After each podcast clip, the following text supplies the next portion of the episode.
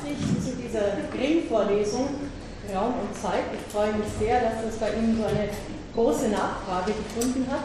Ich danke auch sehr, dass Sie gerade eben die Türe zumachen. Ich wollte gerade eben darum bitten. Wir beginnen heute diese Reise in die Vergangenheit. Vielleicht haben Sie das ja gesehen, dass diese Vorlesung so konzipiert ist. Das ist eine Ringvorlesung, die den schlichten Titel hat Raum und Zeit. Es gibt einige Theoretiker, die Sie im Folgenden hören werden, die vornehmlich zur Zeit gesprochen haben, äh, wenige, die sich mehr mit dem Raum beschäftigt haben. Aber die Vorstellung ist eigentlich, dass insgesamt die Theoretiker, die hier vorgestellt werden, im Laufe dieser Vorstellung äh, hinsichtlich ihrer Konzeption von Raum und Zeit äh, befragt werden. Wir beginnen heute mit einer Vorlesung von McTaggart, kommen dann in der nächsten Woche zu einem Vortrag von Anton Zeilinger, der einigen auch bekannt sein wird, der über Raumzeit und Kausalität in der modernen Physik sprechen wird. Und dann geht sukzessive sozusagen die Reise in der Vergangenheit oder wenn Sie so wollen, ich habe für dieses Mal äh, metaphorisch gesprochen den Zeitpfeil umgekehrt. Ich fand das einmal eine ganz interessante Reihenfolge, eben nicht wie üblich aus der Geschichte sozusagen in die Vergangenheit, äh, äh, aus der Vergangenheit in die Gegenwart zu schauen, sondern genau äh, den Blick umzudrehen. Die, den Vortrag, den wir heute hören werden, ist von Sven Bernecker. Ähm, Sven Bernecker ist seit dem Oktober 19, 2011 äh, Professor an unserer an unserem Institut für Philosophie. Und insofern ist es durchaus möglich, dass der eine oder andere von Ihnen Sven Bernecker bereits kennengelernt haben. Ich, habe, ich freue mich sehr, dass äh, Sven Bernecker zu uns gekommen ist, äh, nach Wien. Ich möchte ein paar Dinge über seinen Weg bis hier nach Wien sagen. Sven Bernecker hat zunächst in München studiert, 85 bis 1900. 90 an der Ludwig-Maximilians-Universität. Äh, dort hat er Philosophie studiert. Er ist dann als Doktorand 1991 nach, äh, nach Berkeley gegangen, an die University of California, Berkeley, äh, kam dann wieder zurück und hat in München sein Doktoratsstudium weitergeführt. In den Jahren 1992 bis 1997 ähm, nein, 1997 bis 2003 war er wissenschaftlicher Assistent an der Universität in München und zuvor hat er sein PhD-Studium äh, für Philosophie an der Stanford Universität mit der Dissertation Knowing One's Own Mind abgeschlossen. Die Habilitation erfolgte dann während der Zeit der Assistenz in München 2002 mit der Linie Legende für Philosophie. Sven Bernd hat eine ganze Reihe von, ähm, von Stellen inne gehabt. Die werde ich jetzt im äh, Einzelnen nicht alle vortragen, vielleicht von 2004 bis 2006 das begehrte, hat er das begehrte Heisenberg-Stipendium der Deutschen Forschungsgemeinschaft bekommen. Er war dann von 2006 bis 2008 Associate Professor an der University of California in Irvine und äh, nach 2008 bis äh, zu seinem Herkommen hier nach Wien war er dann Vollprofessor an der University of California in Irvine. Es gibt eine Reihe von Stipendien, die ich jetzt nicht im Einzelnen nennen möchte. Die Schwerpunkte der Arbeit von Sven Bernecker sind Erkenntnistheorie, Philosophie des Geistes, Metaphysik, Sprachphilosophie, darunter ein paar äh, besondere Themen, Gedächtnis, Selbsterkenntnis, Selbstwissen dann die Frage nach der ersten Person und ihrer Autorität, das Sketcher-Problem, äh, gelegentlich schreibt er zum Skeptizismus oder zu dem Problem der Regelfolge. Ich möchte noch ein paar Publikationen nennen. Ähm, ein Buch, Gedächtnis, habe ich gerade eben genannt, als ein wichtiges Thema. Memory, a Philosophical Study, Oxford 2010. Dann Metaphysics of Memory, wieder geht es um das Gedächtnis 2008, dann Reading Epistemology, äh, Oxford 2006. Ähm, edierte, herausgegebene Werke zusammen mit Duncan Pritchard ist der Routledge Companion to Epistemolo Epistemology 2011 oder Knowledge Readings in Contemporary Epistemology zusammen mit Fred Bretzke, alles klingende Namen äh, auf diesem Gebiet. Bitte nun, Sven, dich herzlich deinen Vortrag uns zu präsentieren. Ja, vielen Dank für die Einführung und die Möglichkeit hier im Rahmen dieser Ringvorlesung, hören Sie mich? Ja. Mit McTaggart zu beschäftigen. Äh, Sie sitzen hier auf den Stufen. Wir haben drin viele Sitzplätze. Rutschen Sie doch einfach, wenn die, die an den Rändern sitzen, reinrutschen, dann werden an den Seiten Platz und dann können Sie sich entspannen. Danke.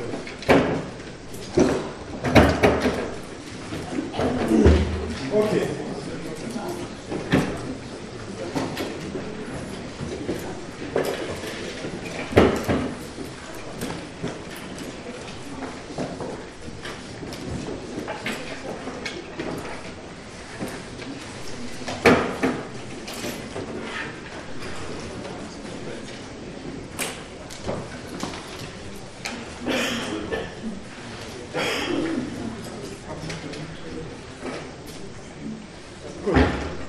Vielen Dank. Jetzt fangen wir an. Das Thema äh, meines Vortrags ist die Zeit, nicht der Raum. Herr Tiger hat, soweit ich zumindest weiß, sich mit dem Raum nicht näher beschäftigt. Das Thema Zeit ist aber ein großes Thema und sicherlich groß genug für eine Vorlesung. Es gibt viele interessante Fragen zum Phänomen der Zeit. Äh, ich habe hier nur mal einige aufgelistet. Äh, die Frage, ob die Zeit einen ersten Anfang hat, ob, es, äh, ob die Zeit eine Substanz ist, die unabhängig von Ereignissen in ihr ist, wie also natürlich berühmterweise Newton und Clark angenommen haben, oder ob die Zeit eine bloß relationale Eigenschaft ist, wie von Leibniz behauptet wurde. Äh, weiterhin äh, die Frage, ob die Zeit aus objektiven Relationen besteht oder ob zeitliche Eigenschaften nur relativ zur Gegenwart bestehen, also zum Jetzt bestehen. Viertens, existiert nur die Gegenwart oder existieren auch nicht präsente Ereignisse? Das ist die Debatte zwischen Präsentismus und Eternalismus. Schließlich sind Zeitreisen möglich. Natürlich letztlich eine triviale Frage, denn wir reisen ja ständig in der Zeit. Aber die interessante Frage ist, ob wir auch zurück in der Zeit reisen können.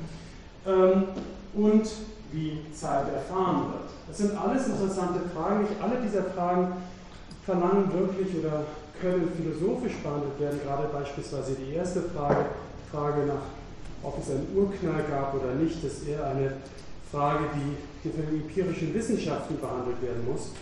Äh, Frage Nummer zwei, da scheint es so, als wenn die spezielle Relativitätstheorie zeige, dass es Gleichzeitigkeit nur relativ zum Bezugssystem gibt.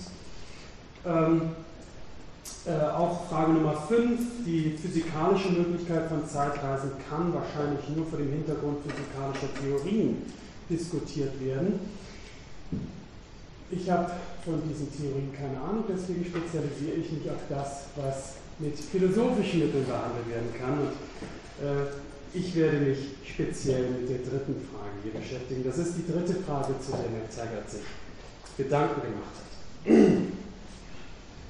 Das ist der Herr McTaggart. Äh, sein voller Name lautet John McTaggart Alice McTaggart. Ein bisschen merkwürdig. Seine Eltern äh, waren Francis und Carolyn Alice und infolge einer Erbschaftsklausel des mütterlichen Großonkels äh, führten die Eltern den zusätzlichen Nachnamen McTaggart, so also, dass also der offizielle Familienname Alice McTaggart war. Und da der Sohn nun den Vornamen John McTaggart bekam, lautet also sein voller Name John McTaggart Alice McTaggart. Ähm, er war ein Lehrer von, ähm, von Russell und führte Hegels Philosophie in den englischsprachigen Raum, speziell den britischen Raum ein. Eine Auswahl seiner Werke.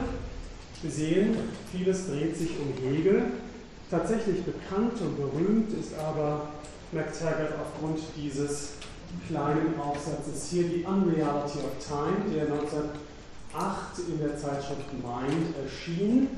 Dieser Aufsatz hat sofort die Kritik seines Schülers Russells hervorgerufen, der dann auch gleich eine Replik schrieb, weshalb sich dann McTaggart genötigt fand, diesen Aufsatz zu überarbeiten, zu erweitern und die Erweiterung dieses Aufsatzes ist dann als Kapitel 33 dieses Buches The Nature of Existence erschienen.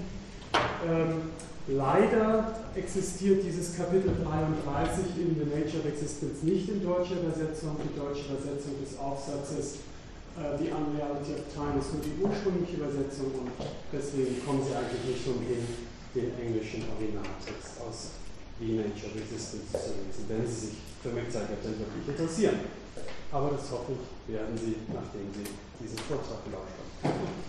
Ähm, also dieser kleine Aufsatz hier, the, the Unreality of Time, an dem kommt eigentlich keiner vorbei, der sich für die Zeitphilosophie des 20. und 21. Jahrhunderts beschäftigt. Ähm, McTaggart verfolgt in diesem Aufsatz ein gewagtes Ziel. Er versucht mit begriffsanalytischen Mitteln zu beweisen, dass die Zeit irreal ist. Es ist völlig unkontrovers, tatsächlich völlig, also es gibt wenig, was in der Philosophie unkontrovers ist, aber dies ist unkontrovers, dass sein Beweis für die Irrealität der Zeit gescheitert ist. Ähm, und nachdem das nun unkontrovers ist, würde man eigentlich erwarten, dass der Text ziemlich schnell in Vergessenheit geraten ist. Aber das Gegenteil ist der Fall. Denn einerseits findet sich in diesem Aufsatz erstmals eine systematische Unterscheidung zwischen indexikalischen und nicht-indexikalischen Zeitbestimmungen. Und andererseits sind die Gründe für das Scheitern des Beweises für die Irrealität der Zeit und die Konsequenzen daraus für die Philosophie der Zeit Gegenstand einer noch bis zum heutigen Tag andauernden Debatte. Eine der wesentlichen Fragen dieser Debatte ist die nach der Existenz von, im Englischen sagt man, tensed facts, also Tatsachen, die eine indexikalische Zeitbestimmung beinhalten. Wenn wir sagen, ein Ereignis sei gegenwärtig, also zukünftig oder Vergangenheit, meinen wir dann, dass das Ereignis eine Eigenschaft hat, die es auch dann hätte, wenn es nicht von irgendjemandem als gegenwärtig wahrgenommen würde. Oder impliziert die Redeweise von einem gegenwärtigen Ereignis, dass es einen Beobachter geben muss. Eine Entscheidung für die erste Alternative bedeutet die Existenz von irreduziblen Tensed Facts, also indexikalischen Zeitbestimmungen anzunehmen, während die Verfechter der zweiten Möglichkeit diese Annahme zurückweisen. Ich werde nun äh, versuchen, die Gründe für beide Sichtweisen zu explizieren. Und letztlich scheint mir die Annahme von Tense Facts als einer metaphysisch fundamentalen Kategorie nicht haltbar zu sein. Das wird also der, das Ergebnis sein. Aber zuvor möchte ich McTaggarts Argument, Argumentation rekonstruieren und einer kritischen Prüfung unterziehen, da seine Thesen wesentliche Voraussetzungen für die Beantwortung der Frage nach dem Status von sogenannten Tense Facts beinhaltet. Gut, fangen wir also an. McTaggart weist darauf hin, dass wir Ereignisse in der Zeit auf zwei ganz unterschiedliche Arten ordnen können. Er spricht, ich lese mal kurz das Zitat vor, das ist jetzt aus der deutschen Übersetzung seines Aufsatzes. Sie wissen, das ist nur die kurze, die schmale Version des Aufsatzes. Die Positionen der Zeit unterscheiden sich, so wie die Zeit ins Prima facie erscheint, in zwei Hinsichten. Jede Position ist früher als einige und später als einige der anderen Positionen und jede Position ist entweder vergangen, gegenwärtig oder zukünftig. Die Unterscheidung der ersten Klasse, ersteren Klassen sind permanent, diejenigen der letzteren jedoch nicht. Wenn m, also ein beliebiges Ereignis, jemals früher als n, also ein anderes Ereignis ist, dann ist es immer früher. Also die relationale Bestimmung dieser beiden Ereignisse zueinander, die verändert sich nicht, egal ob die Ereignisse in der Vergangenheit, in der Gegenwart oder in der Zukunft liegen. Wir haben also zwei, wie McTaggart sich ausdrückt, zwei Reihen. Er nennt sie zur Unterscheidung Reihe B und Reihe A. Reihe B spricht davon, dass ein Ereignis E früher, gleichzeitig oder später als ein bestimmter Zeitpunkt, der mithilfe eines Datums beispielsweise fixiert wird, oder gleichzeitig früher oder später als ein anderes Ereignis, E' oder E' ist. Die A-Reihe, die ganz andere Bestimmung zeitlicher äh, Folge wäre, dass man von E im Ereignis sagt, es sei vergangen, gegenwärtig oder zukünftig. Und zwar natürlich relativ zum Jetzt-Zeitpunkt. Denn diese Bestimmungen, diese Prädikate, die für die A-Reihe benutzt werden, sind lexikalisch, die beziehen sich immer auf den, äh, den Zeitpunkt des Bezeichners. Die Sätze der B-Reihe sind zeitlos wahr, wie McTaggart sagt. Also die Relation zwischen zwei Ereignissen, ob nun ein Ereignis vor dem anderen oder nach dem Ereignis an dem anderen stattgefunden hat, in welchem Abstand, zeitlichen Abstand sich die Ereignisse befinden, das ist immer wahr, das ist zeitlos wahr, das ist unabhängig davon wahr, zu welchem Zeitpunkt ich nun auf diese Ereignisse blicke. Ihr Wahrheitswert, der Wahrheitswert von Sätzen der B-Reihe ändert sich also nicht. Deswegen werden, wird diese Reihe im Englischen auch tenseless Series genannt oder Static Time Series. Die Sätze der A-Reihe hingegen ändern ihren Wahrheitswert mit der beweglichen Gegenwart. Ich kann also vor einer Stunde hätte ich gesagt, dass mein Vortrag später beginnt. Jetzt muss ich auf den Vortragsbeginn als früher zurückverweisen. deswegen ist es hier also ein Tensed Series or, oder Dynamic Time Series. Ich kann das Ganze sich so vorstellen, die A-Reihe, die A-Reihe, wir haben da in Rot den Zeitpfeil, der also von der fernen Vergangenheit über die Gegenwart in die ferne Zukunft reicht und der, ja, das Jetzt ist ein bewegliches Jetzt. Wir bewegen uns in der Zeit ständig, wir sind ständig Zeitreisende, allerdings ist unsere Zeitreise eine Einbahnstraße. Zumindest wenn es keine rückwärtsgewandte äh, Reise gibt. Die B-Reihe hingegen äh, bestimmt die zeitlichen Ereignisse mit Hilfe statischer äh, Bestimmung, also zum Beispiel durch Datumsangaben oder aber sie bestimmt den Zeit, Zeitpunkt eines solchen Ereignisses, indem es das Ereignis in ein Verhältnis setzt zu anderen Ereignissen. Also dass man zum Beispiel von E sagt, E fand früher statt als G und G früher als H und H später als G. Und das ist immer wahr, egal zu welchem Zeitpunkt man sich das jetzt befindet. Auch wenn sich das jetzt hier befindet oder da. Diese Verhältnisse, diese inner äh, innere Verhältnisse zwischen diesen Ereignissen der B-Reihe, die verändern sich nicht. Ein Ereignis muss alle Positionen der A-Reihe durchlaufen. Jedes Ereignis durchläuft alle Positionen der A-Reihe, aber es kann nur eine Position in der B-Reihe haben. Ja? Das stimmt nicht ganz. Es kann nicht nur eine Position in der B-Reihe haben. Wenn wir hier G nehmen, zum Beispiel G ist früher als H, aber später als E. Also es hat insofern zwei Positionen, aber was ich meine ist, dass sich die Positionen durch, das Beweg durch das, die Beweglichkeit der Gegenwart nicht verändern. So, soweit ist das hoffentlich klar nun behauptet, also unterscheidet Herr Taggart diese beiden Reihen auch folgendermaßen gesagt, A-Reihe und B-Reihe seien fundamental und das ist der entscheidende Punkt. Er meint, dass diese Reihen ganz unterschiedliche Arten von Zeitlichkeit behandeln, sich auf ganz unterschiedliche Art von Zeitlichkeit beziehen, ganz unterschiedliche Sichtweisen dessen, was Zeit ist, beinhalten. Der A-Theorie zufolge ist Zeit gerichtet, Der Fluss der Zeit bewegt sich mit der beweglichen Gegenwart und die Zeit entspricht der erlebten Zeit. Die B-Reihe oder die B-Theorie, wie er sie auch nennt, da gibt es keinen Zeitfluss, nichts fließt. Die zeitlichen Bestimmungen sind statisch. Zeit ist also insofern analog zum Raum, als alle Zeitpunkte gleichzeitig sind, so wie alle Raum. Die Zeit ist objektiv und wissenschaftlich, sie ist also wissenschaftlich insofern, als sie unabhängig von der Beweglichkeit ist. Soweit hoffentlich ist das klar. Nun kann man,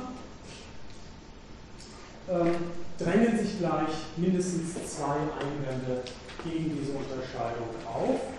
Der erste Einwand ist, dass es doch gar nicht stimmt, dass die Sätze der B-Reihe zeitlos waren. Es stimmt doch gar nicht. Ähm, nehmen wir einen Satz aus der B-Reihe. Nehmen wir zum Beispiel den Satz, ähm, ich halte am 19.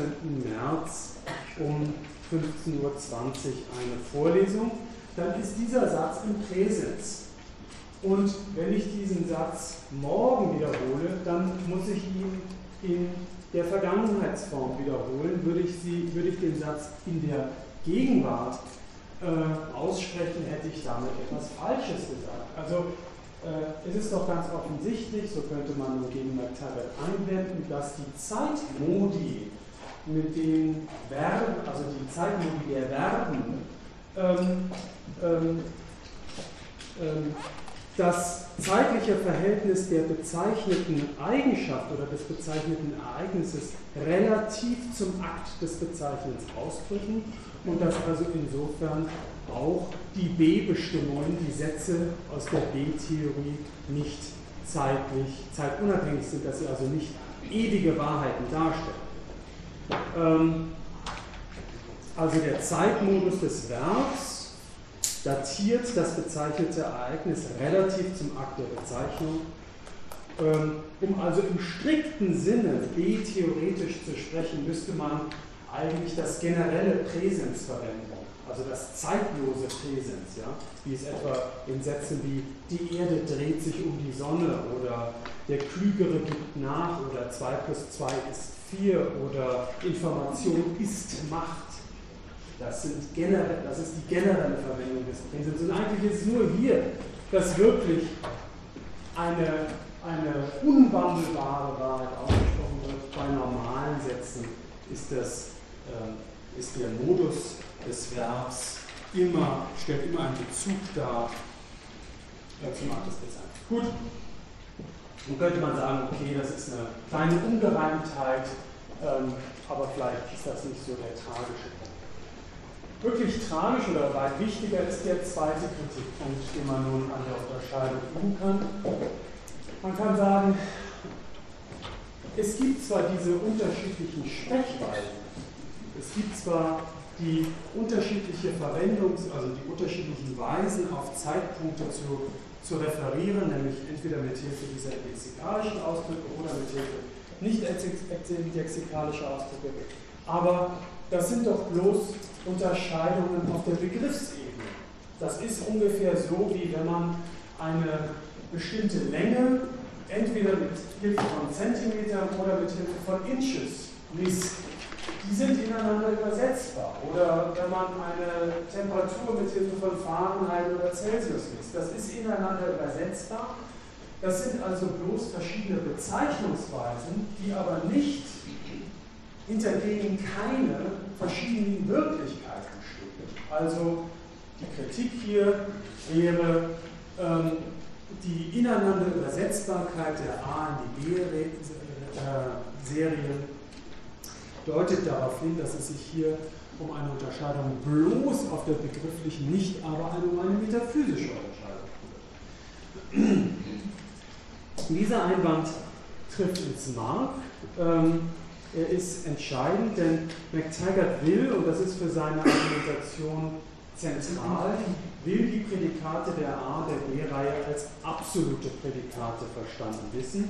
Es handelt sich ihm zufolge um grundlegend verschiedene, und miteinander unvereinbare Sichtweisen von Zeit und ergo damit von der Wirklichkeit. Also die A- und die B-Theorie sind McTaggart zufolge metaphysische Theorien. Nach der A-Theorie fließt die Zeit, nach der B-Theorie ist die Zeit konstant. Nach zumindest einer Variante der zurzeit populärsten Variante der A-Theorie gibt es streng genommen nur die Gegenwart. Vergangenheit und Zukunft sind nicht wirklich klar, das ist der Präsentismus. Nach der B-Theorie sind alle Zeitpunkte gleichermaßen und gleichzeitig vorhanden. Also McTaggart, und darauf will ich eigentlich nur hinweisen, im Moment nicht dafür argumentieren, denn bei McTaggart finden sich keine Argumente dafür. McTaggart versteht den Unterschied zwischen der A- und der B-Theorie als einen Unterschied zweier metaphysischer Theorien über die Zeit, nicht bloß um eine begriffliche um einen bloß begrifflichen Unterschied. Also er leugnet die ineinander Übersetzung und sieht, dass äh, die Unfähigkeit, A und B-Theorie ineinander zu übersetzen, als Hinweis darauf, dass es sich um einen metaphysischen Unterschied handelt. Ich weiß nicht, können Sie sich merken, was Sie sagen, fragen wollten? Äh, Geht es ganz schnell? Sie haben gesagt, heute halte ich diesen Vortrag. Und da ist die B-Reihe etwas kritisch ja, zu betrachten. Aber mischen Sie dann nicht A- und B-Reihe, weil wenn Sie sagen, heute ist das Präsens? Das ist meine A-Reihe. Heute ist meine A-Reihe. Ja, aber Sie haben das in Bezug zur B-Reihe gesagt. Äh, dass die B-Reihe äh, also heute wäre ein Prädikat aus der A-Reihe. Genau, aber ich habe das, okay, ich habe das ja. gehört in Bezug zu einer Kritik, eine Einschränkung der B-Reihe, dass Sie das gesagt haben. Und dann haben Sie gesagt, es ist rein begrifflich die B-Reihe. Aber Sie haben doch immerhin eine Ordnung. Nein, die Frage ist, ob der Unter, die Frage ist, die grundlegende Frage ist, ob der Unterschied zwischen Zeitprädikaten von der Art jetzt, später, früher, morgen, ob diese Art von Zeitprädikaten übersetzbar ist in Zeitprädikate, die von Daten sprechen oder die zeitliche Ereignisse relativ zueinander bestimmen. Und die zweite Frage ist, wenn diese Übersetzung nicht gelingen sollte, ob das darauf hinweist, dass der Unterschied zwischen der A- und der B-Theorie ein metaphysischer und nicht bloß ein begrifflicher ist. Das sind die beiden Fragen. Aber jetzt nehmen wir, schenken wir McTaggart mal, dass es sich hier um einen metaphysischen Unterschied handelt, denn das brauchen wir, um überhaupt seinen Beweis für die Irrealität der, der Zeit zu verstehen. Hier ist das Argument. Das Argument hat also drei Prämissen. Erste Prämisse, keine Zeit ohne Veränderung. Veränderung ist also notwendig für die Zeit, ein notwendiger Bestandteil der Zeit. Zweite Prämisse, Veränderung gibt es nur in der A-Reihe. Dritte Prämisse, die A-Reihe ist widersprüchlich, widersprüchlich und deshalb irreal, also ist Zeit. Also ein kurzes, knappes Argument. Ähm, und wir werden uns jetzt jede dieser Prämissen ein wenig näher ansehen. Fangen wir mit der ersten Prämisse an. Keine Zeit ohne Veränderung. Die erste Frage ist, was heißt hier Veränderung? Wenn das, der, der Begriff Veränderung in dieser These, in dieser Prämisse P1 meint, dass die zeitlichen Eigenschaften im Fluss sein müssen, das heißt, dass sich die einem Ereignis zukommenden A-Prädikate verändern, dann setzt das bereits die Wahrheit der A-Theorie voraus. Dann würde also die erste Prämisse mit der zweiten Prämisse zusammenfallen. Also dieses Verständnis von der Veränderung können wir offensichtlich nicht voraussetzen. Wir müssen Veränderung in dieser ersten Prämisse anders verstehen. Wie können wir es verstehen? Nun, P1 muss so verstanden werden, dass von Veränderungen in dem Sinne gesprochen wird, dass Gegenstände, Gegenstände zeitlich nacheinander unverträgliche Eigenschaften haben. Also dieser Raum hat jetzt die Eigenschaft, voller Leute zu sein und in fünf Stunden hat er die Eigenschaft, leer zu sein. Dem, dem Raum kommt also jetzt eine Eigenschaft zu, die später nicht zukommt und insofern findet also eine Veränderung statt. Das ist übrigens äh, Russells Begriff der Veränderung hier. Ähm, auf Russell komme ich noch zu sprechen. Ähm, gut, also wenn in der ersten Prämisse davon die Rede ist, dass keine Zeit ohne Veränderung möglich ist, dann offenbar Veränderung im Sinne von Gegenständen, die ihre Eigenschaften verändern. So, in der aktuellen Welt scheint es, ich würde sagen, keine veränderungslosen Phasen zu geben. Also was die Wirklichkeit, in der wir leben, anbelangt, scheint es tatsächlich zu sein, dass es keine Zahl ohne Veränderung gibt. Die Frage ist, ob es metaphysisch möglich ist, dass sich für eine gewisse Zeit im ganzen Universum nichts verändert, dass es so etwas wie einen Dornröschenschlaf der ganzen Welt gibt. Gehört also Veränderung wirklich zum Wesen der Zeit oder ist es bloß eine kontingente, eine kontingente Eigenschaft der Zeit in der Welt, in der wir nun mal leben? Zu dieser Frage gibt es unterschiedliche Antworten. Aristoteles meint, dass die Zeit ohne Veränderung unmöglich sei. Shoemaker hingegen sagt ja. Zu Aristoteles werden Sie später im Semester noch einen Vortrag hören, deswegen kann ich mich hier ganz kurz fassen. Aristoteles Argument ist ganz kurz gesagt folgendes. Bewusstsein von zeitlicher Veränderung impliziert entweder Bewusstsein einer Veränderung der Dinge in der Außenwelt oder eine Veränderung im Bewusstsein, also Bewusstsein der verstrichenen Zeit. Wenn die Dinge in der Außenwelt sich verändern, dann gibt es eine Veränderung der Welt. Und wenn sich das Bewusstsein verändert, dann gibt es auch eine Veränderung in der Welt. Also zeitliche Veränderung impliziert Veränderung in der Welt. Das ist also ganz kurz gesagt. Ähm, das Argument ist zumindest in dieser Karikatur, die ich Ihnen gerade geliefert habe, eine Non Sequitur, da die Prämisse erkenntnistheoretischer Natur ist, folgt nur, dass wir kein Bewusstsein zeitlicher Veränderung haben, ohne eine Veränderung in der Zeit, aber es könnte ja Zeit geben, ohne dass wir ein Bewusstsein von ihr haben. Also das Argument ist vielleicht verbesserungsbedürftig. Ich möchte hier nur kurz auf Schumacher eingehen, der vielleicht weniger geläufig ist.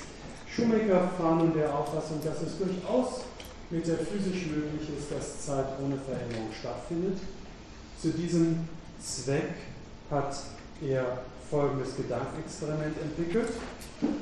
Angenommen, das Universum besteht aus drei räumlich aneinandergrenzenden Regionen, A, B, C. In Regionen leben Menschen, die einander beobachten können und miteinander kommunizieren können. Ab und zu kommt es in den einzelnen Regionen zu einem totalen einjährigen Stillstand. Alle Veränderungen stoppen dann ab und gehen nach genau einem Jahr weiter, wo sie aufgehört haben. Die Bewohner der Welt im Dornröschenstaat erleben diesen Stillstand natürlich nicht. Es tut sich ja bei denen nichts.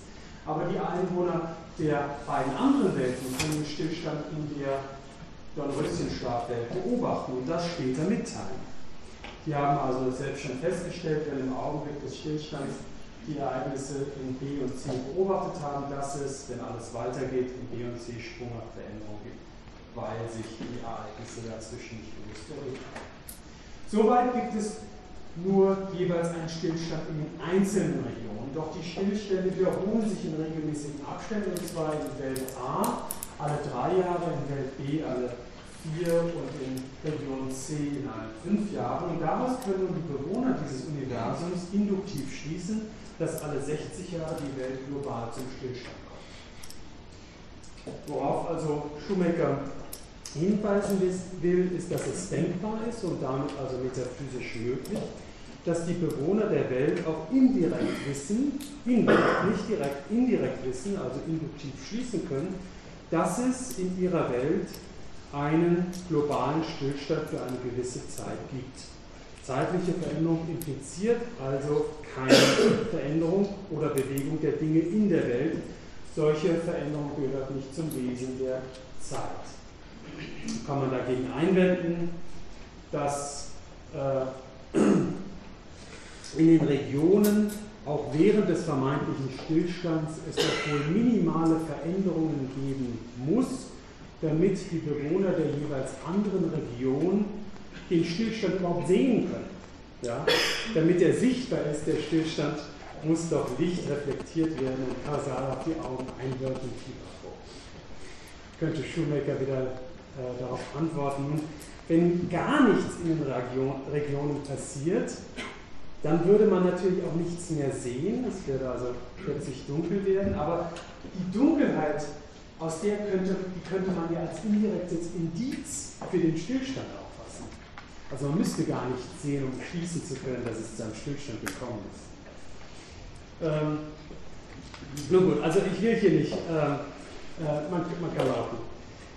Fazit, McTaggarts These, die These, dass Zeit ohne Veränderung unmöglich ist, die ist problematisch.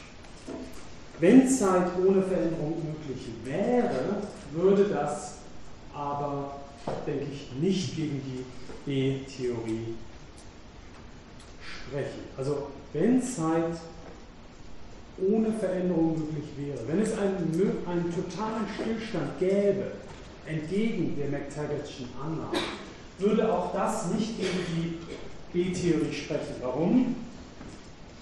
Nun, eine Veränderung der Dinge in der Welt, also das erste haben wir schon gesehen, ist nicht essentiell für das Fortschreiten der Zeit. Ist die Möglichkeit einer Welt ohne Veränderung über die Zeit hinweg ein Argument gegen die B-Theorie? Das ist jetzt der Punkt. Dort besteht doch die Zeit in der Relation des früher-später als Zwischenereignis und Zeitpunkt. Also ist das Argument ein Argument gegen die B-Theorie? Könnte also McTaggart seine eigene These bezweifeln und das nun als Argument gegen die B-Theorie verwenden? Nein, denn der Maßstab zeitlicher Abstände, das früher später, kann auch auf Zeiten ohne Veränderung übertragen werden. Sind rein, nächste Frage, sind rein zeitliche Veränderungen in der Welt ohne Veränderung kausal relevant?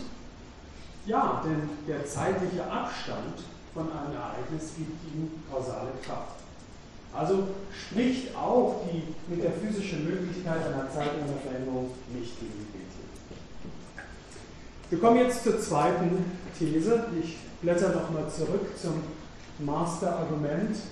Das Masterargument war also keine Zeit ohne Veränderung. Veränderung gibt es nur in der A-Reihe und dann die A-Reihe ist widersprüchlich. Also jetzt die nächste Veränderung gibt es nur in der A-Reihe. Hier ist McTaggarts Argumentation dafür, seine Begründung dafür. Wenn Ereignisse in der Zeit stattfinden, dann lassen sie sich zwar in der B-Reihe anordnen, also nach früher, gleichzeitig später als TE, irgendein Zeitpunkt, den wir per Datum festlegen. Aber weil diese Ordnung, dieses früher, später, diese relative Zuordnung oder diese relative Bestimmung von Zeitordnung unveränderlich und permanent ist, ist sie nicht hinreichend für eine zeitliche Ordnung, ist sie keine echte zeitliche Ordnung.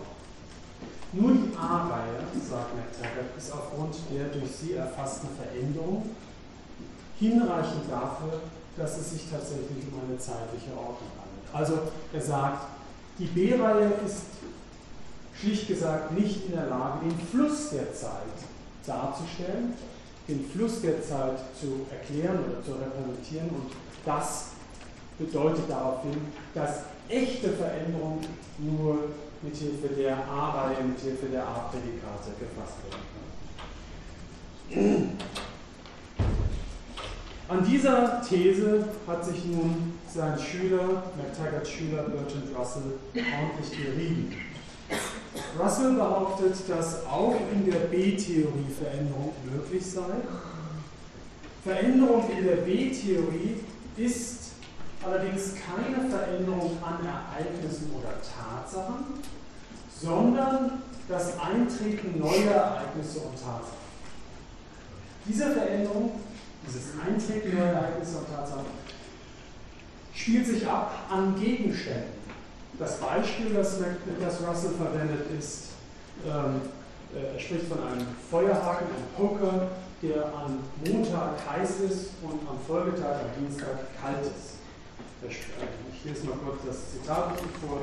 Change is the difference in respect of truth or falsity between a proposition concerning an entity at a time t and a proposition concerning the same entity and another time t prime, provided that the two propositions differ only by the fact that t occurs in the one where t prime occurs in the other. Also Veränderung, echte Veränderung, ist die Veränderung von Eigenschaften an einem und denselben Gegenstand zu verschiedenen Zeitpunkten.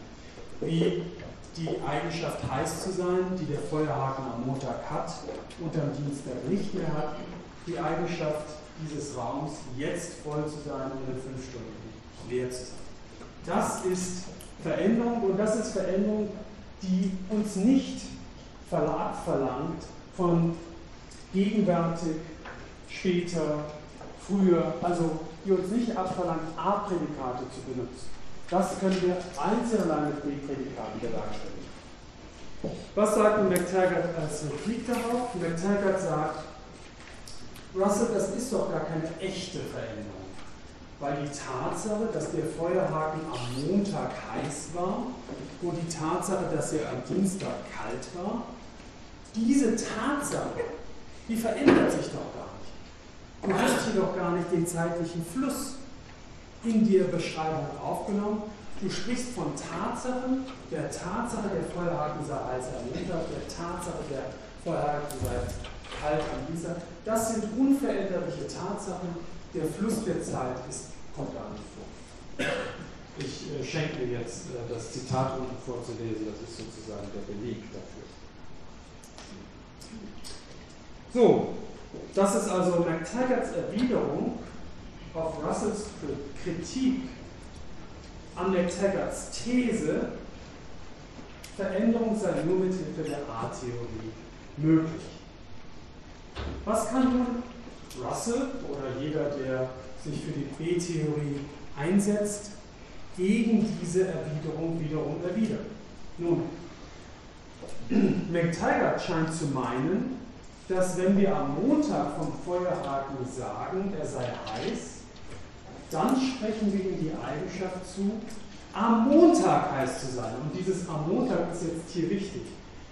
Die Eigenschaft, die wir dem Feuerhaken zusprechen, scheint, McTaggart zufolge, eine Eigenschaft zu sein, in der der Zeitpunkt mit prädiziert wird. Also die Eigenschaft, die wir dem Feuerhaken zusprechen, ist nicht die, die Eigenschaft, heiß zu sein. Nein, die Eigenschaft, die wir dem Feuerhaken zusprechen, ist, am Montag heiß zu sein. Und von dieser Eigenschaft gilt, dass sie unveränderlich ist. Ja? Also in McTaggarts Kritik an Russells Theorie der Veränderung oder in, in dieser Kritik scheint mitzuspielen eine bestimmte Theorie darüber, was Eigenschaften sind, die wir, die wir Gegenständen zusprechen. Und die Frage ist nun, gilt das für alle Eigenschaften, dass der Zeitpunkt ihres Auftretens automatisch mitprädiziert wird? Ja? Also ein anderes Beispiel, wenn der Feuerhaken jetzt zu langweilig wird. Ähm, letzten Sommer, jetzt sollte man es kaum glauben, hatte ich einen Sonnenbrand. Wenn Sie mich letzten Sommer gesehen hätten, dann hätten Sie entweder sagen können, Sven hat einen Sonnenbrand, oder Sie hätten sagen können, Sven hat im Sommer einen Sonnenbrand. Die Eigenschaft, einen Sonnenbrand zu haben, die habe ich jetzt nicht mehr. Aber die Eigenschaft, im Sommer einen Sonnenbrand zu haben, die habe ich sogar jetzt. Also die ist unveränderlich. Ja? Also insofern spielt es eine große Rolle, ob die Eigenschaft, die prädiziert wird, den Zeitpunkt des Auftretens ob, ob der mit in die Eigenschaft hineingenommen wird oder nicht. Und die Frage, die, ist, die sich nun stellt, ist, ob der konventionelle, das konventionelle Konzept von Eigenschaften wirklich von der Art ist, wie äh, McTaggart das sagt, oder ob Russell nicht vielmehr recht hat, dass Eigenschaften nicht unbedingt immer den Zeitpunkt ihres Auftretens bekommen und dass wir deswegen durchaus von Gegenständen sagen können, dass sie ihre Eigenschaften wandeln, verändern und dass wir insofern mithilfe der B-Theorie eine vollständige Theorie der Veränderung haben können.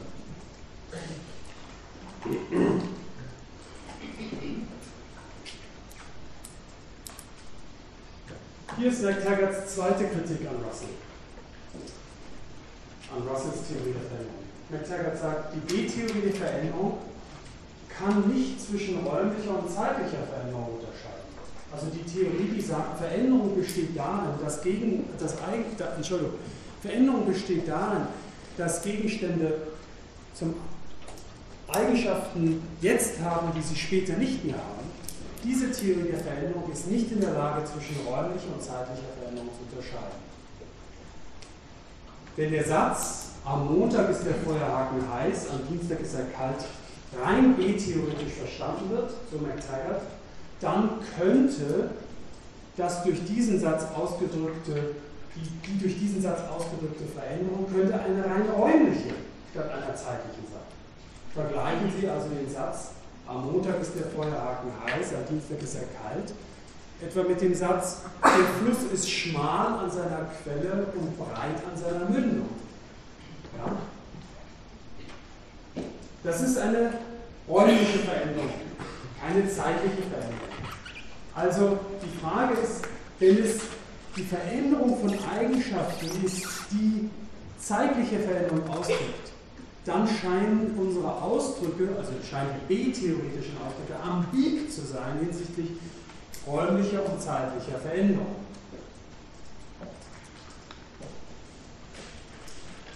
Was kann Russell darauf erwidern oder was kann jemand, der sich für die B-Theorie einsetzt, auf diese Kritik erwidern?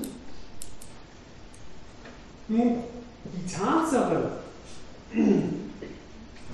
dass es im Falle einiger Sätze offen ist, ob sie von einer räumlichen oder von einer zeitlichen Veränderung sprechen, diese Tatsache stellt eigentlich kein Problem dar. Es würde nur dann ein Problem entstehen, wenn die B-Theorie prinzipiell keine Möglichkeit hätte, zwischen räumlicher und zeitlicher Veränderung zu unterscheiden. Wenn es also unabhängig von der Ambiguität einiger Sätze keine, kein Verfahren gäbe, B-theoretisch zwischen räumlicher und zeitlicher Veränderung zu unterscheiden. Aber das scheint nicht der Fall zu sein, zumindest wird das von einigen behauptet. Ähm, dass man immer zwischen räumlicher und zeitlicher Veränderung unterscheiden kann, mit Hilfe des Begriffs der Kausalität. Die Ursache ist zeitlich vor der Wirkung. Das wiederum, diese Antwort äh, beruht natürlich auf der Annahme, dass es keine rückwärtsgerichtete Kausalität geben kann. Und das ist selbst ein strittiger Punkt in der Kausalitätsdebatte und auch diejenigen, die rückwärtsige Zeitreisen, also Reisen in die Vergangenheit, annehmen, glauben, zumindest zum Teil, dass es rückwärtsgerichtete Kausalität geben kann. Also das ist ein strittiger Punkt. Okay. Wo sind wir? Nochmal ganz zurück. Das Argument ist keine Zeit ohne Veränderung. Veränderung gibt es nur in der A-Reihe. Das sind die beiden Prämissen, über die ich jetzt schon gesprochen habe. Die A-Reihe ist widersprüchlich und deshalb irreal, also ist die Zeit irreal. So, erinnern wir uns nochmal, McTaggart sagt, Veränderung besteht darin, dass sich die einem Ereignis zukommende A-Bestimmung verändert. Also besteht im Fluss der Zeit besteht nicht in der Veränderung der Eigenschaften. Veränderung ist eine, spielt sich an Ereignissen und Tatsachen, spielt sich nicht an Gegenständen ein. Nach der Prämisse 1 und 2 hängt die Realität der Zeit an der Realität der A-Reihe. Die A-Reihe ist aber widersprüchlich. Etwas Widersprüchliches kann nicht real sein, also ist die Zeit real. So, die Frage, die jetzt noch offen bleibt, ist, warum um Himmels Willen ist die A-Reihe widersprüchlich und deswegen irreal?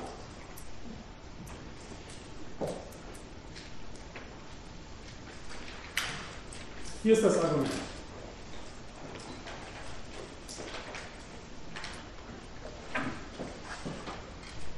Das Argument besteht aus zwei Prämissen einer Konklusion. Erste Prämisse, kein Ereignis ist vergangen, gegenwärtig und zukünftig. Ja? Nichts ist, mit anderen Worten, zeitlos oder in allen Zeiten gleichzeitig. Aber, zweite Prämisse, jedes Ereignis ist vergangen, gegenwärtig und zukünftig.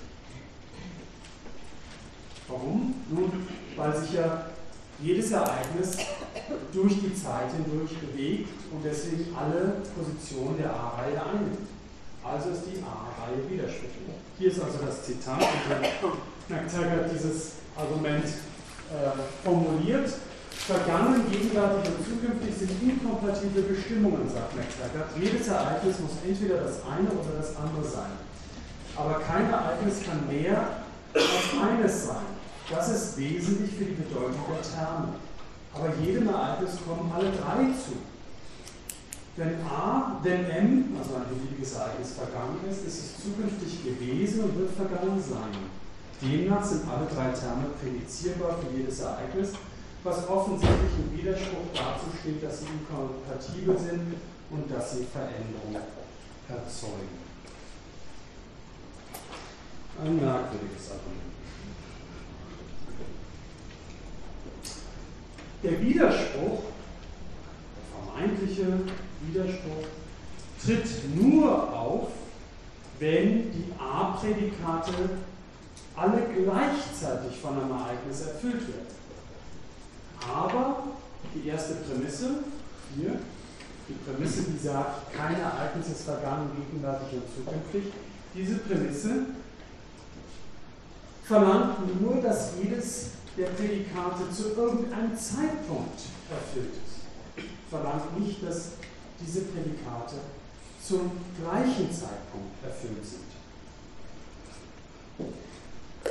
Also Warum umgehen wir nicht das Problem, den Widerspruch, indem wir die zweite Prämisse, die zweite Prämisse, die lautet, jedes Ereignis ist vergangen, gegenwärtig und zukünftig, dass wir diese Prämisse ersetzen oder präzisieren durch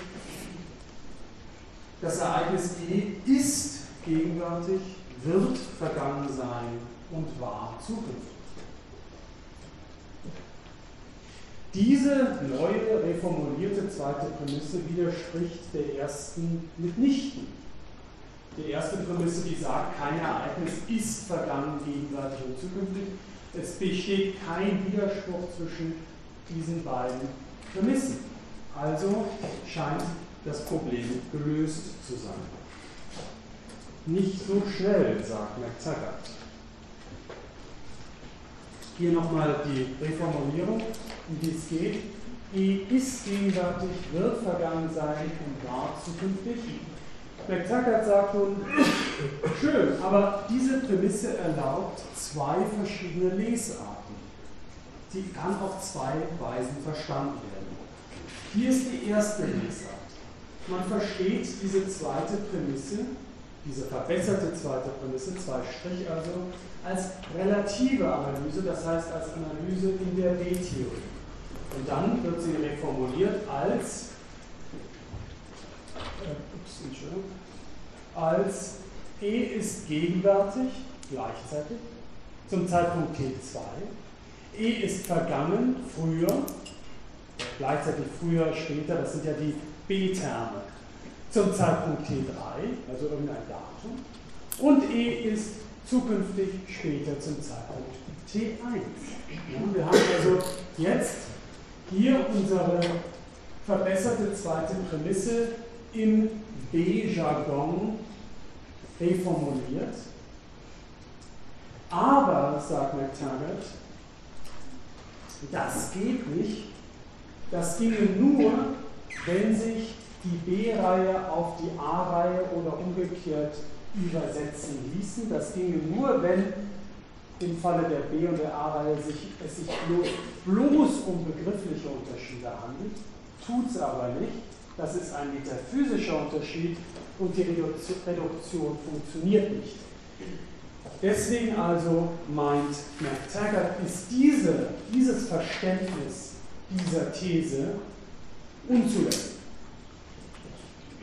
Wenn dieses Verständnis dieser These unzulässig ist, was bleibt denn dann noch? Nun, dann müssen wir offenbar diese These mit den Mitteln der A-Theorie explizieren. Und das sieht ungefähr so aus. Wir verstehen dann die These, wonach E gegenwärtig ist, vergangen wird und zukünftig war, als E ist gegenwärtig in der Gegenwart, E ist vergangen in der Zukunft und E ist zukünftig in der Vergangenheit. Klar. Aber jeder dieser Zeitpunkte, Vergangenheit, Gegenwart, Zukunft, jeder dieser Zeitpunkte mit der wandernden Gegenwart ist, äh, da jeder dieser Zeitpunkte mit der wandernden Gegenwart selbst vergangen, gegenwärtig und zukünftig ist, ergibt sich aus diesem Satz, ergeben sich neun mögliche Interpretationen. E ist gegenwärtig in der Gegenwart, E ist gegenwärtig in der Vergangenheit, E ist gegenwärtig in der Zukunft. E ist vergangen in der Zukunft, E ist vergangen in der Gegenwart, E ist vergangen in der Vergangenheit.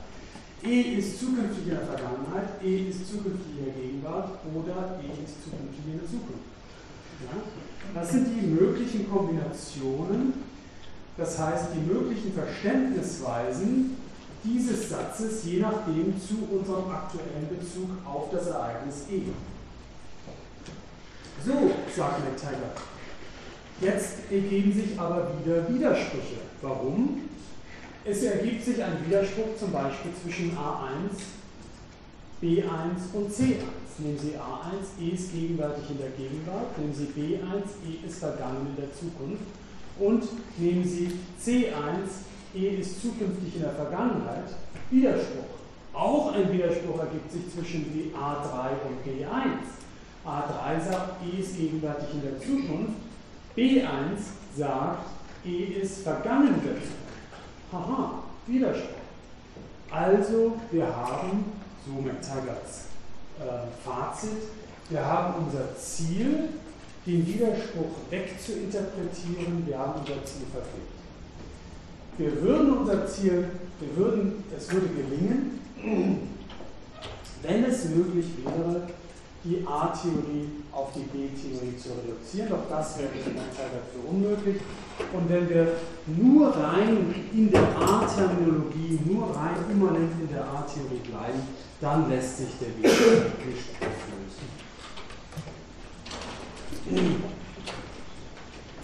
So, Kritik.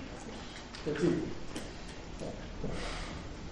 Man kann sagen, okay, geschenkt.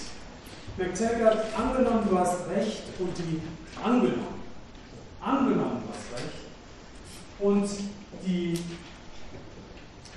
B und die A-Reihe lassen sich nicht ineinander übersetzen, lassen sich nicht aufeinander reduzieren. Angenommen, das sei so, dann folgt immer noch nicht, dass wir deinem Schluss auf den Widerspruch in der A-Reihe folgen müssen. Das würde nur folgen, wenn wir mit dir annehmen würden, wenn wir deiner Annahme folgen, dass es eine perspektivenunabhängige Beschreibung aller Tatsachen der Welt geben können muss. Aber warum sollen wir diese Annahme machen? Warum sollen wir annehmen, dass man perspektivenunabhängig alle Ereignisse beschreiben können muss? Natürlich wird das nicht möglich sein, wenn uns nur A-Terminologie zur Verfügung steht, denn A-Terminologie ist indexikalisch. Natürlich können wir dann nicht perspektivenunabhängig, das heißt kontextunabhängig, alle zeitlichen Tatsachen beschreiben. Also vielleicht, so könnte man nun einwenden, ist die Beschreibung der Relativ nur relativ zur eigenen zeitlichen Position möglich dann wäre das, was zu anderen als dem gegenwärtigen Zeitpunkt gegenwärtig, vergangen oder zukünftig ist, für uns unzulässig. zugänglich und müsste deshalb auch nicht konsistent beschreibbar sein. Müsste nicht widerspruchsfrei beschreibbar sein. Das ist also eine Kritik, die sozusagen äh, McTaggart seine ganze A-Theorie schenkt, auch die Irreduzibilitätsthese schenkt und nur sagt, warum nimmst du denn an, dass wir alle zeitliche Veränderungen perspektiven unabhängig beschreiben können müssen. Das ist die Position, die, ähm, die äh, Michael Dummett übrigens einnimmt. Also Michael Dummett ist auch A-Theoretiker, aber es ist an diesem Punkt, dass Dummett sich von McTaggart verabschiedet. So, was nun? Wir haben das Argument hoffentlich verstanden. Äh, das Argument für die Irrealität der Zeit. Ähm, es gibt nun offenbar nur zwei Optionen. Entweder man nimmt McTaggarts Paradox als Widerlegung der A-Theorie ernst. A-Lokalisierungen werden dann oberflächlich relative Zuordnungen der Ordnung, relative Ordnung der Zeitreihe, die in B-Reihen übersetzbar sind. Und die B-Theorie wäre tatsächlich die richtige Zeittheorie, weil sie neben McTaggart Veränderungen im relevanten Sinne erklären kann. Demnach wäre also McTaggarts Beweis für die A-Theorie gescheitert und McTaggarts Widerlegung der A-Theorie akzeptabel. Oder man nimmt an, dass die Intuition dass die Zeit sich im Fluss befindet, dass die so stark ist, diese Intuition, dass die B-Theorie unmöglich richtig sein kann und rettet also die A-Theorie gegen McTaggarts Paradox als konsistente äh, Wirklichkeitsbeschreibung.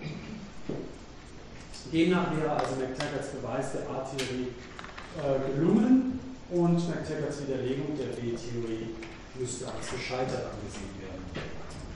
Ähm, die Grundfrage, die in diesem ganzen Disput, also die, die, die Frage, die dem ganzen Disput wirklich zugrunde liegt, ist, worin besteht zeitliche Veränderung? Worin besteht zeitliche Veränderung? Findet zeitliche Veränderung an Ereignissen oder Tatsachen statt, wie das McTaggart und die A-Theorie behauptet? Oder findet zeitliche Veränderung statt an Gegenständen? Und zwar an Gegenständen insofern, als Gegenstände Eigenschaften bekommen und wieder verlieren. Und dann natürlich kann man fragen, warum muss man sich zwischen diesen beiden Sichtweisen von zeitlicher Veränderung überhaupt entscheiden? Warum kann nicht beides der Fall sein?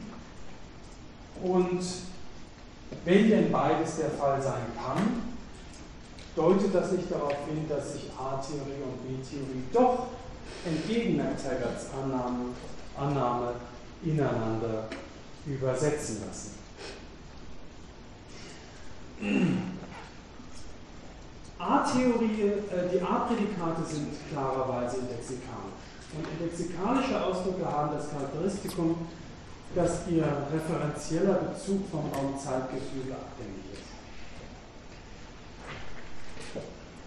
Dass indexikalische Ausdrücke sich nicht oder zumindest nicht so ohne weiteres in nicht-indexikalische Ausdrücke übersetzen lassen.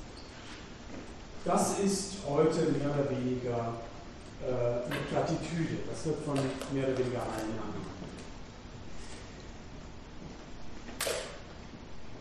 Dass sich also die a-theoretischen Beschreibungen, die lexikalischen Beschreibungen früher, später, heute, jetzt, dass sich die nicht so ohne weiteres übersetzen lassen in nicht in lexikalische Zeitbeschreibung, das, denke ich, würden viele für richtig halten. Die Frage ist aber, ob aus, der, aus dieser semantischen Einsicht, ob aus dieser Einsicht hinsichtlich der Bedeutung von Worten sich metaphysisches Kapital schlagen bedeutet die Irreduzibilität indexikalischer Zeitbestimmungen, dass die durch sie referierte Zeitreihe metaphysisch eigenständig ist und grundlegend verschieden ist von der Zeitreihe, ne,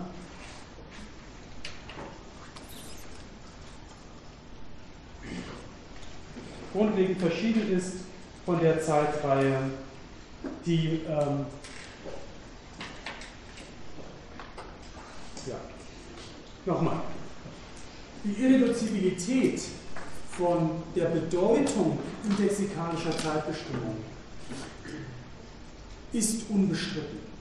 Mehr oder weniger unbestritten. Die Frage ist, ob aus dieser Einsicht hinsichtlich der Bedeutung indexikalischer Zeitbestimmung, ob sich daraus metaphysisches Kapital schlagen lässt, ob sich daraus ableiten lässt, dass die indexikalischen Zeitbestimmungen auf eine Zeitreihe referieren,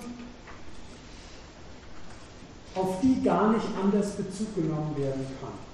Kann man also aus der Bedeutungsverschiedenheit dieser beiden Klassen von Zeitprädikaten schließen, dass es zwei verschiedene Zeitflüsse, zwei verschiedene Zeitwirklichkeiten, zwei verschiedene Zeiten geben muss. Und ich denke, die Antwort auf diese Frage ist klarerweise nein. Nehmen Sie einen ähnlichen Fall. Ein Fall, der den vielleicht vertraut ist. Es gibt in der Philosophie des Geistes eine lange, lange Debatte darüber, ob sich mentale Prädikate in physikalische Prädikate übersetzen lassen. Es gibt also eine Debatte darüber, ob, wenn ich davon spreche, dass ich Kopfschmerzen habe oder verliebt bin, ob sich das übersetzen lässt in irgendwelche Gehirnzustände, die ich habe. Dass meine Zehnneuronen feuern oder was weiß ich. Und in den 60er Jahren wurde angenommen, dass die Unübersetzbarkeit dieser beiden Sprechweisen, dieser Bezeichnungen, dass die darauf hindeutet, dass der Dualismus recht hat. Natürlich ist die nicht so. Und heute wird klarerweise gesehen, dass nur weil hier ein Bedeutungsunterschied besteht, nur weil mentale Prädikate nicht synonym sind mit den physikalischen Korrelaten, also den physikalischen Beschreibungen der Realität, daraus folgt nicht, dass etwa der Leib-Seele-Dualismus recht hat.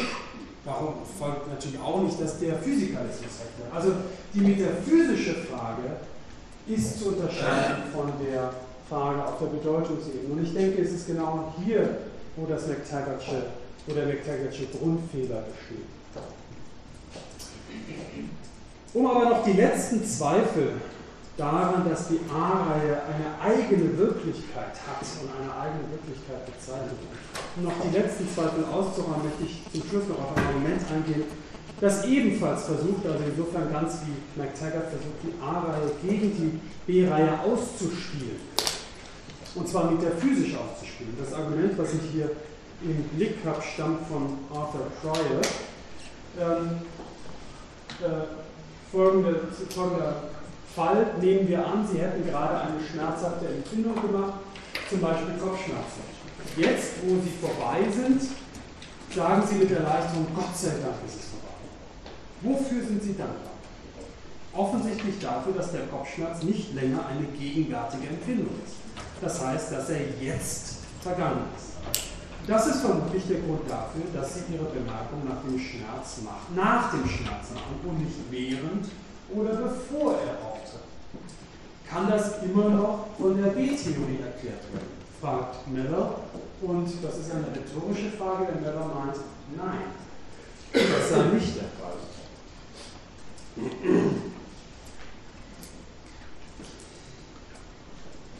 Ähm, nach der B-Theorie, sagt Meller, sind alle Tatsachen zeitlos, feststehend und unwandelbar. Insofern ist er also ganz d'accord mit McTaggart. Aber wenn dem so ist, warum sollte man dann zu einem bestimmten Zeitpunkt dafür dankbar sein, dass der Schmerz in der Vergangenheit liegt? Ja? Wenn also zeitliche, wenn Zeitpunkte zeitlos wahr sind oder wenn Zeitangaben zeitlos wahr sind, warum gibt es einen Grund, zu einem bestimmten Zeitpunkt darüber froh zu sein und zu einem anderen nicht? Nämlich nicht, wenn der Schmerz noch bevorsteht, schon, wenn er schon in der Vergangenheit liegt.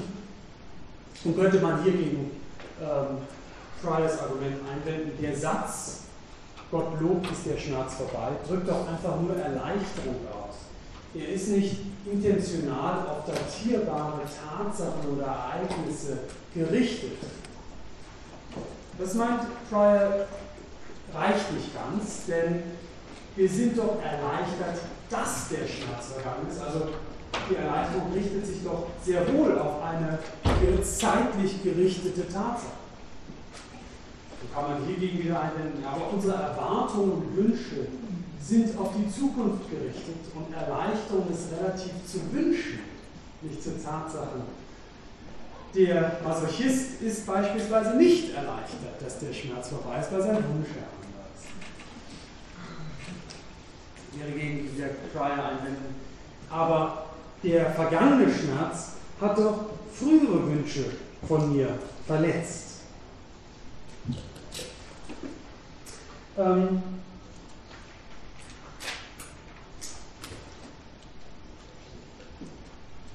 Das mag der Fall sein, aber dennoch denke ich, ist Pryors Argument nicht in der Lage zu sagen, dass die Erleichterung, die ich empfinde, hinsichtlich der Tatsache, dass mein Schmerz in der Vergangenheit liegt, ein Argument dafür ist, dass die A-Theorie nicht auf die B-Theorie reduziert werden kann oder dass die A-Theorie eine, eine Zeitwirklichkeit äh, in Anspruch oder auf eine Zeitwirklichkeit Bezug nimmt, die nicht auch von der B-Theorie, auf die nicht auch mit Hilfe der B-Theorie Bezug nehmen denke. Ich merke gerade, ich bin schon über die Zeit, deswegen höre ich jetzt einfach mal auf. Achso, wenn Sie sich dafür interessieren, diese Folien wird es im Netz geben und dann haben Sie hinten auch die Literaturhinweise. Ähm, so, wir haben jetzt noch 20 Minuten Zeit. Wenn irgendwelche Fragen äh, sind, äh, dann stellen Sie sich, stellen Sie sich doch bitte jetzt, nicht später. Ja. Ja, ich hätte eine Frage und zwar, ähm, Sie haben angesprochen, eben was oder angeführt, was McTaggart angesprochen hat, und zwar Veränderung spielt sich nach McTaggart an Ereignissen und Tatsachen ab. Das heißt, dass eben Ereignisse dem Begriff der Veränderung nach McTaggart unterstehen. Jetzt wäre meine Frage, ob man dem nicht entgegenhalten könnte, dass ein bestimmtes Ereignis, mithin eine bestimmte Tatsache, nur im Unterschied zu anderen ähm, Ereignissen oder Tatsachen wahrgenommen werden könnte. Mithin, dass die Rede von bestimmten Ereignissen ähm, impliziert, dass ich Ereignisse sukzessive durchgehe. Und in dem Maße, in dem es die Sukzession ähm, voraussetzt, würde dann der Begriff der Veränderung, also des Ereignisses, auch den Begriff der Veränderung voraussetzen. Sodass ähm, das Ereignis den Begriff der Veränderung gerade nicht unterstünde, sondern ihn implizit schon in Anspruch nehmen würde. Was dann für die Theorie McTaggarts natürlich bedeuten würde, dass ähm, ja. keine Tatsache, also keine unzeitliche Tatsache möglich wäre. Ja, verstehen Sie, äh, worauf ähm, äh, hier, wonach hier gefragt wird? Also McTaggart sagt, Ereignisse, veränd zeitliche Veränderung findet an Ereignissen bzw. Tatsachen statt. Sie findet nicht statt als Wandel von Eigenschaften von Gegenständen. Aber, jetzt der Einwand, Ereignisse können doch nur wahrgenommen werden relativ zu anderen Ereignissen. Und zwar relativ zu anderen Ereignissen, die nicht gleichzeitig, sondern die entweder früher oder später passieren. Deswegen also scheint doch die A-Theorie auf die B-Theorie rekurrieren zu müssen, weil die zeitliche Ordnung der Ereignisse, das ist ja gerade die Domäne der B-Theorie. Das eine Ereignis ist vor dem anderen oder nach dem anderen. Also, so, wenn ich Sie recht verstehe, ähm, nicht etwa die A-Theorie ist fundamental, sondern die B-Theorie ist fundamental, weil wir Ereignisse gar nicht ordnen könnten, Ereignisse gar nicht äh, äh, bemerken würden, äh, wenn wir nicht ähm, ihre zeitliches Verhältnis äh, begreifen würden. Was würde McTaggart dazu sagen? Weiß ich natürlich nicht, der Mann ist tot. Äh, was würde ich dazu sagen? Ich würde an McTaggarts Stelle dazu sagen, dass es sich hier wahrscheinlich nur um ein erkenntnistheoretisches Problem handelt. Dass wir es nicht bemerken würden, wenn alle Ereignisse gleichzeitig wären, dass wir also keinen Erkenntniszugang zu den Ereignissen hätten, dass es sich aber nicht um eine metaphysische Notwendigkeit handelt, dass die Ereignisse nicht alle gleichzeitig, sondern sukzessive stattfinden. Fällt Ihnen dazu was ein? Äh, ja, also man könnte vielleicht, aber vielleicht ähm, bleibt es trotzdem ein. Ähm vielleicht bleibt es trotzdem ein ähm, erkenntnistheoretisches Problem. Man könnte eben vielleicht ähm, entgegenhalten, dass ja gerade der Begriff des Ereignisses ähm, schon den Begriff des, der Veränderung in Anspruch nimmt. Dass es also kein erkenntnistheoretisches Problem ist, sondern dass der Begriff des Ereignisses sich ohne den der Veränderung gar nicht denken ließe. Das ginge vielleicht auch ähnlich in die, also ginge vielleicht ein bisschen in die Richtung von dem, was Russell gesagt hat, dass nämlich das Auftreten etwas Neues, von etwas Neuem nicht möglich wäre, ohne so etwas wie zumindest Sukzession. Ja, wäre möglich. Ähm, äh, wäre möglich. Es ist immer die Frage, was metaphysisch, was erkenntnistheoretisch, was semantisch ist. Ähm, also da denke ich, wird, das ist was, das ist der, der kritische Punkt bei dem, was Sie da ansprechen. So, Sie wollen. Vielleicht sollte man klären, was ein Ereignis ist und eine Veränderung an einem Gegenstand. Nicht wahr, wenn ich etwas messe, kann ich ein Ereignis, Beispiel eine Supernova ist ein Ereignis im Weltall. Das zeichnet einen Punkt aus in der B-Reihe. Und verschiedene Supernovas geben dann eine geordnete Reihe, Folge von Supernovas. Wenn ich einen Gegenstand messe, dann kann ich überhaupt eine Messung als Ereignis bezeichnen.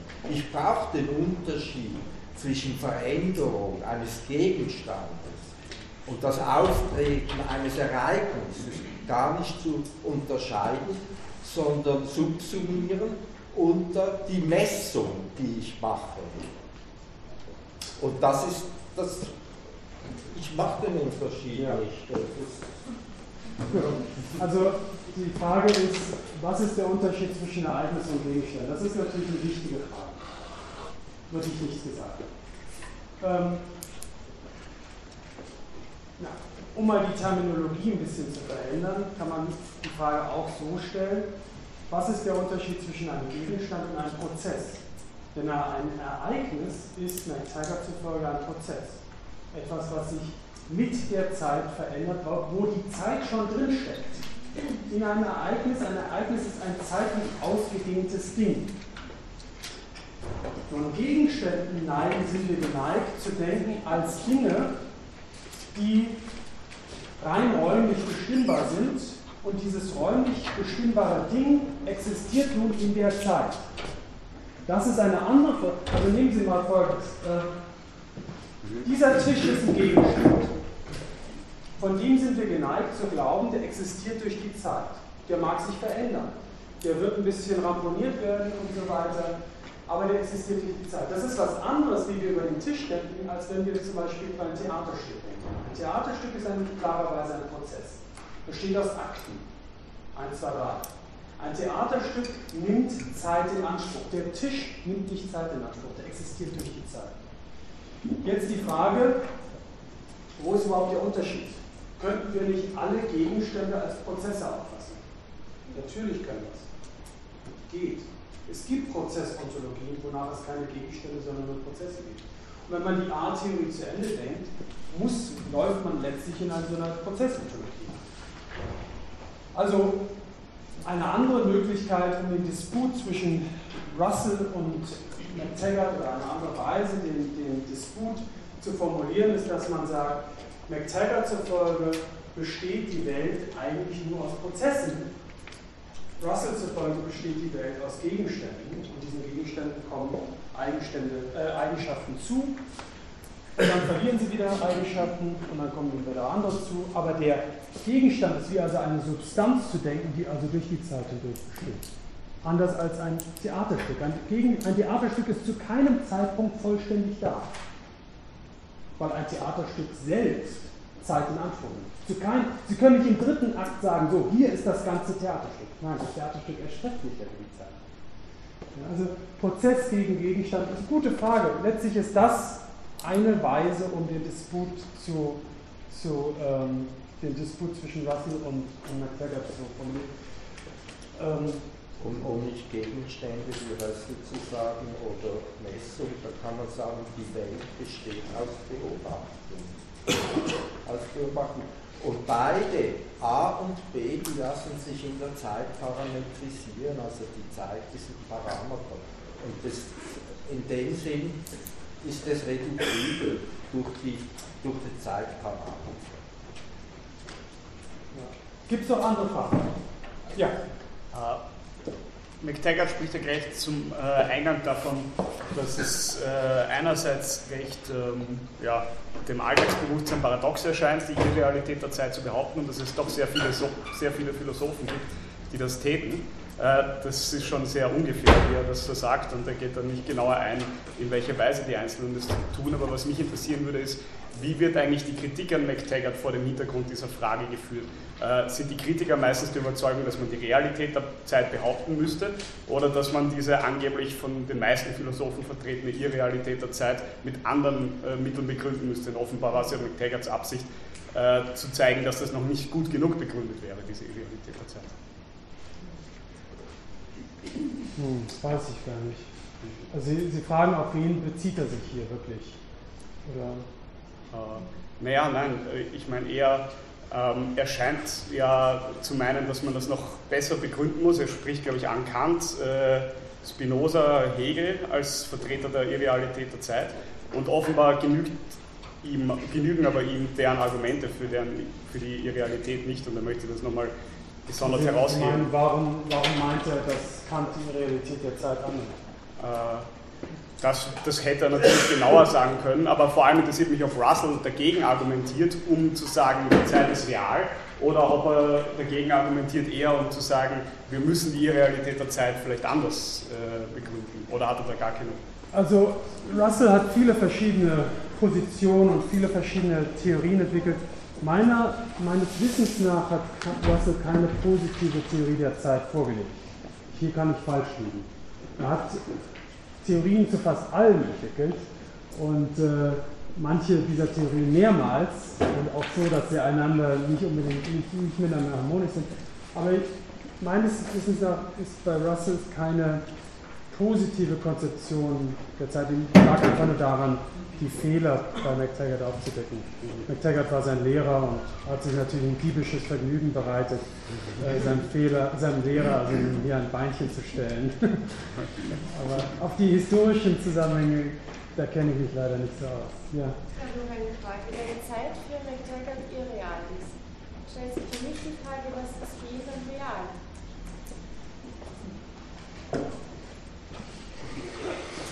Warum? Ja, auf irgendwas noch real sein kann. Was ist denn für ihn real? Ähm, ja, real, das ist ja auch interessant. Die Zeit ist irreal, weil die A-Theorie oder die A-Reihe nicht widerspruchsfrei gedacht werden kann. Also das Kriterium für Realität, das dem zugrunde liegt, ist Widerspruchsfreiheit. Warum? Kann man fragen. Warum? Warum soll Wider Widerspruchsfreiheit, das hat auch irgendwie was mit unserem Denken zu tun und was Reales, ja Gott, das ist, das kann davon völlig unterschieden sein. Also warum, also man kann das bezweifeln. Wenn Sie jetzt fragen, ja, was kann denn überhaupt noch real sein, wenn die Zeit irreal ist? Das ist eine gute Frage. Ähm, ich muss gestehen, ich habe nicht alles von McTaggart gelesen. Ich, weiß nicht die Antwort darauf. Äh, erstmal fehlt mir jetzt auch nichts ein. Ja. Als Physiker möchte ich noch sagen, oder fragen ganz, ganz einfach, was ist Wirklichkeit? Und das sage ich mal auch ganz einfach, das, was wirkt, ist Wirklichkeit. Und dann fragen, das, was wirkt, äh, schafft Wirklichkeit schafft Wirklichkeit. Das, was wirkt, schafft Wirklichkeit. Jetzt frage ich mich, was, wie wirkt die Zeit, was bewirkt die Zeit? Und da kann ich nur noch darauf zurückkommen, dass sie sie als Parameter anschauen und dass die Physiker nicht wissen, was die Zeit ist. Sie benutzen sie als Parameter. Aber dass die Behauptung dann richtig ist, wenn die Physiker sagen, wir wissen nicht, was die Zeit ist, die Behauptung, sie ist irreal, dem mag ich nicht folgen. äh, ich glaube, wir wollen ja alle nicht folgen. Äh, Parameter ist schön und gut. Worauf eben McTaggart hinweist, ist, dass es zwei ganz verschiedene Parameter gibt und dass die nicht ineinander übersetzt werden können und dass der Parameter, den er für den besseren hält, weil er Veränderungen zu erklären erlaubt, nämlich die A-Theorie, dass der Parameter widerspricht. Also Parameter gegen die Aussage, dass Zeit oder zumindest dass Zeitbestimmungen Parameter sind, also Messeinheiten. Dagegen hätte McTaggart nicht einzugehen. Er sagt er weist eben nur darauf hin, dass wir zwei ganz voneinander unterschiedliche Vokabulare haben, um diese Messung vorzunehmen. Gibt es noch?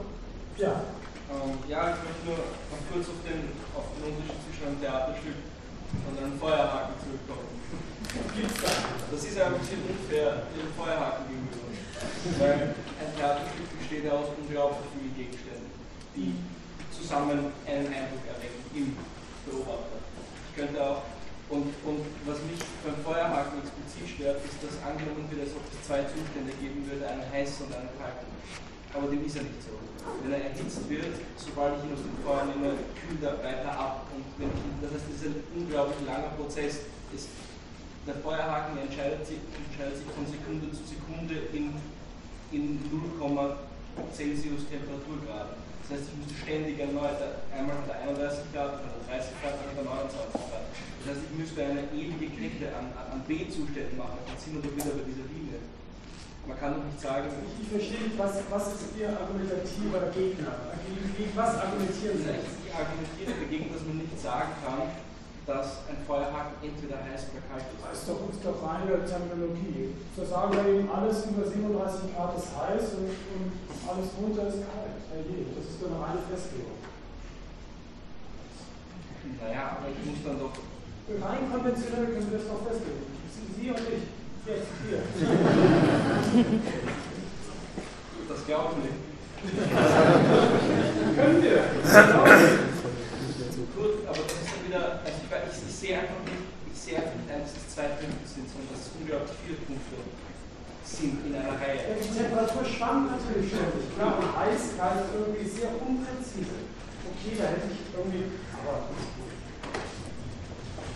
ja, was selbst auch Kann man auch fragen, wo der Feuerhaken Am Anfang, am Ende, klar, das kann alles präzisiert werden. Aber an der Sache Aber ich glaube, wir sind jetzt am Ende unserer Zeit.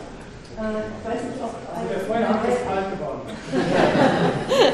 Also ich sage erstmal ganz herzlichen Dank äh, für den Vortrag und für das Licht, das du in diese komplexen Gedanken ich wollte noch ganz kurz äh, zur Vorlesung insgesamt sagen. Sie haben es gerade eben gehört. Es gibt eine Online-Präsenz von dieser Vorlesung in einem Moodle, das Sie über das Vorlesungsverzeichnis zugänglich finden. Da werden sukzessive äh, Materialien bereitgestellt. Wir bekommen auch diesen Vortrag, diese Folien äh, von Sven Bernecker. Einige andere Texte sind schon drin. Das wird also sukzessive äh, aufgefüllt werden. Sie wollen am Ende von dieser Ringvorlesung unter Umständen auch eine Prüfung machen. Den Prüfungstermin, äh, der wird Ihnen noch bekannt gegeben. Und ich werde es wohl so machen, dass ich, äh, wie in anderen Ringvorlesungen, Ringvorlesungen sind ja gar nicht so einfach abzuprüfen, denn es sind ja eine ganze Reihe von Vortragenden mit sehr unterschiedlichen Zugängen und Ansätzen. Ich werde es wohl so machen, dass äh, möglicherweise zu jeder Ringvorlesung sukzessive dann auch eine Frage angeboten wird, die, äh, die Sie auf, äh, auf diesen Prüfungsmodalitäten finden werden.